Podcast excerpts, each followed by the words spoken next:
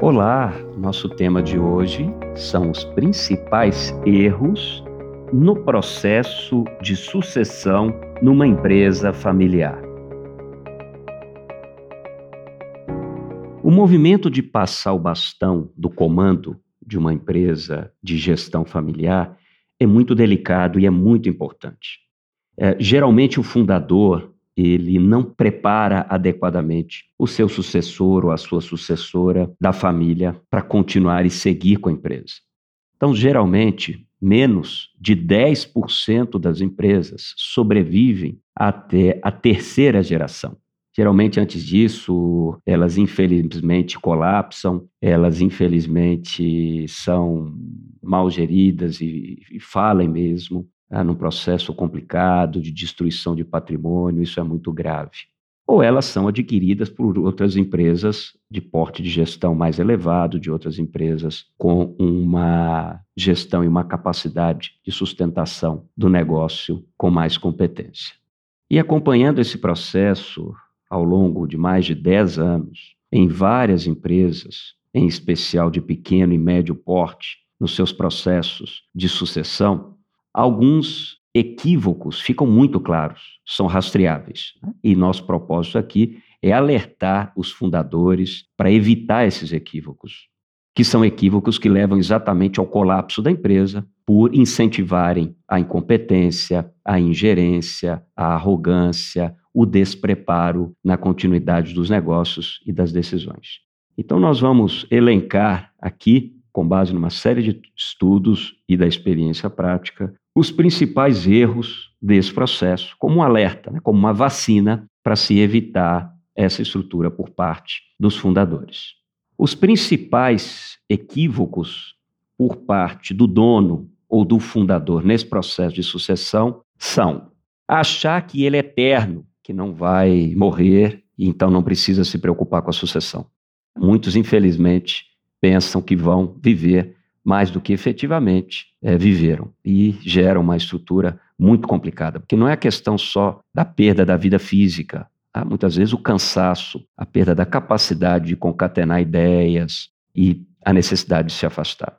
Outro equívoco constante, acreditar que é sempre cedo demais para começar a planejar a sucessão. Então vai deixando para depois, vai deixando para depois, até que o momento se torna grave.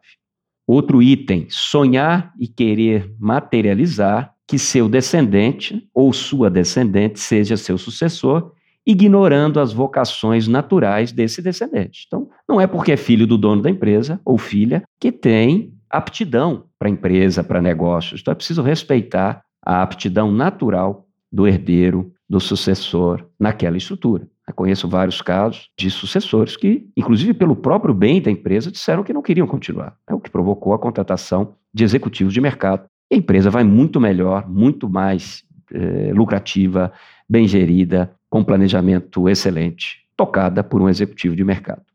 Outro item é querer que o sucessor tenha o mesmo perfil que o empresário. É, e muitas vezes não tem. Não é porque é filho, isso o pessoal da Ambev o trio Jorge Paulo Leman, Beto Sicupira e Marcel Teles, há mais de 20 anos, é, colocou como princípios de orientação aos seus sucessores. É de não ocupar cargos executivos nas empresas, ocupar apenas cargos nos conselhos de administração dessas empresas. É, não é porque é filho do dono que tem a competência, que tem o perfil automático, né, como uma benção automática de Deus para tocar coisas. Né, não é assim que funciona.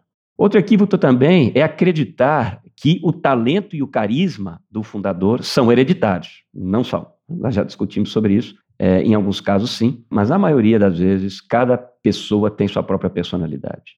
Outro item: anunciar o sucessor e não passar de verdade o bastão, né? que nós chamamos de síndrome do príncipe Charles, que na verdade só vai governar quando a rainha morrer efetivamente, né? biologicamente. Então isso é muito comum. Casos de fundadores de empresa ou fundadoras que fazem todo um discurso de passar para o filho ou para a filha, mas que de verdade não passa. Não abre mão do controle, entra excessivamente na operação, ao invés de atuar o que é melhor na estrutura de um conselho, tá? de um conselho de família, de um conselho de administração da empresa, entendendo os orçamentos, aprovando o planejamento estratégico e tendo uma visão ali mais sistêmica, mais holística e passando de fato o poder, o controle do dia a dia para as mãos do filho ou da filha que são sucessores. Né? E muitas vezes não fazem isso porque não têm confiança.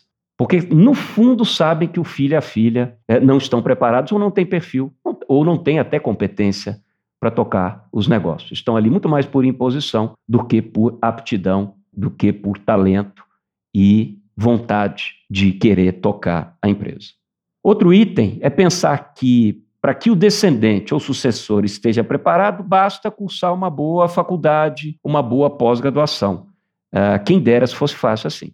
Eu sou professor convidado de várias escolas de negócio, Fundação Dom Cabral, Fundação Getúlio Vargas, IBMEC, e realmente é a vivência é que complementa o ensinamento tanto na faculdade quanto nas escolas de negócio. É, a prática é onde a pessoa vai vai polindo, é, vai criando couraça para tocar os negócios, saber decidir correto, saber quando ser firme, saber quando ser flexível, saber a hora de acelerar, saber a hora de reduzir a velocidade. Outro item é usar o descendente como assistente de luxo e não preparar adequadamente para tocar a empresa, que é um equívoco muito comum.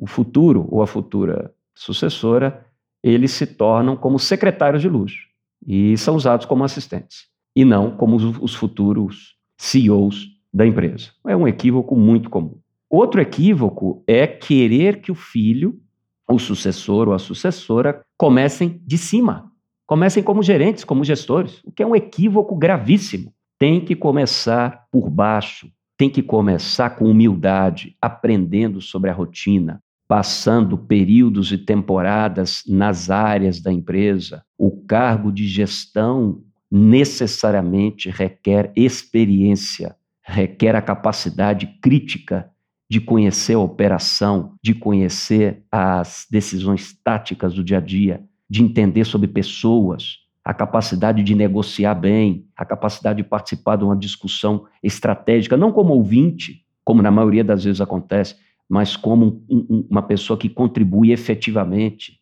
Então, esse é um dos erros mais graves e mais comuns, que é fazer o sucessor começar por cima como gestor.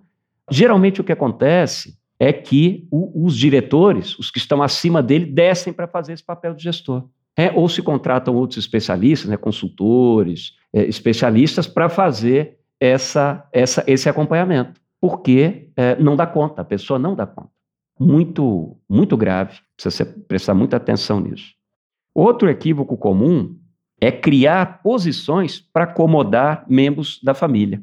Então a empresa se torna uma refém da família. Então vai colocando todo mundo lá é, e, ao invés de servir à empresa, o fundador se serve da empresa, ou seja, usa a empresa para acomodar os familiares. Um equívoco também muito comum. Outra item importante é conceder ao descendente privilégios e protecionismos que vão atrapalhar esse descendente, porque vão criar hábitos ruins, indisciplina e a sensação de que é sempre especial. Então, não agrega. Né? É preciso ter, é, iniciar por baixo, ter disciplina e fazer cumprir o respeito aos princípios, aos critérios, às regras, às estruturas que regem a empresa. Ninguém é maior do que a empresa. Ninguém. Isso tem que ser aprendido desde o início. É, e, por fim, o último item relacionado ao dono e fundador é acreditar que o patrimônio que foi acumulado com a empresa não vai ser erodido, não vai ser consumido pela má gestão. Então, ele pensa que o que ele conquistou já está conquistado. Esse é um equívoco comum, porque muitas vezes a empresa entra num colapso financeiro que é necessário, além de, de, de aumentar o endividamento, muitas vezes vender ativos, né? fazer uma alienação de ativos, a venda de ativos, de patrimônios, para sanar a empresa, o que é muito ruim. A empresa não existe para abrir buraco para que depois se tape esses buracos né, com o patrimônio, com os ativos que foram construídos ao longo do tempo. Então, de modo geral, são esses os pontos que dizem respeito ao dono, ao fundador. Agora, os principais equívocos, erros por parte dos descendentes nesse processo de sucessão uh, e de profissionalização da empresa familiar, por parte dos descendentes. Primeiro item é considerar que o filho de dono é dono.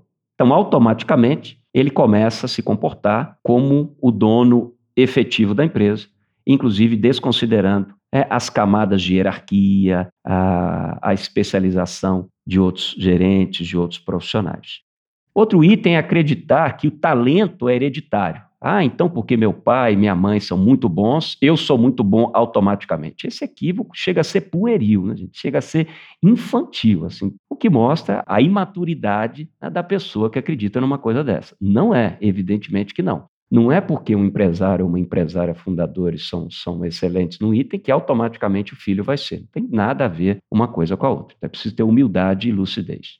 Outro item é crer que sabe mais que os profissionais da empresa, ou até mais que o próprio dono, que o próprio fundador, né? geralmente pai ou mãe.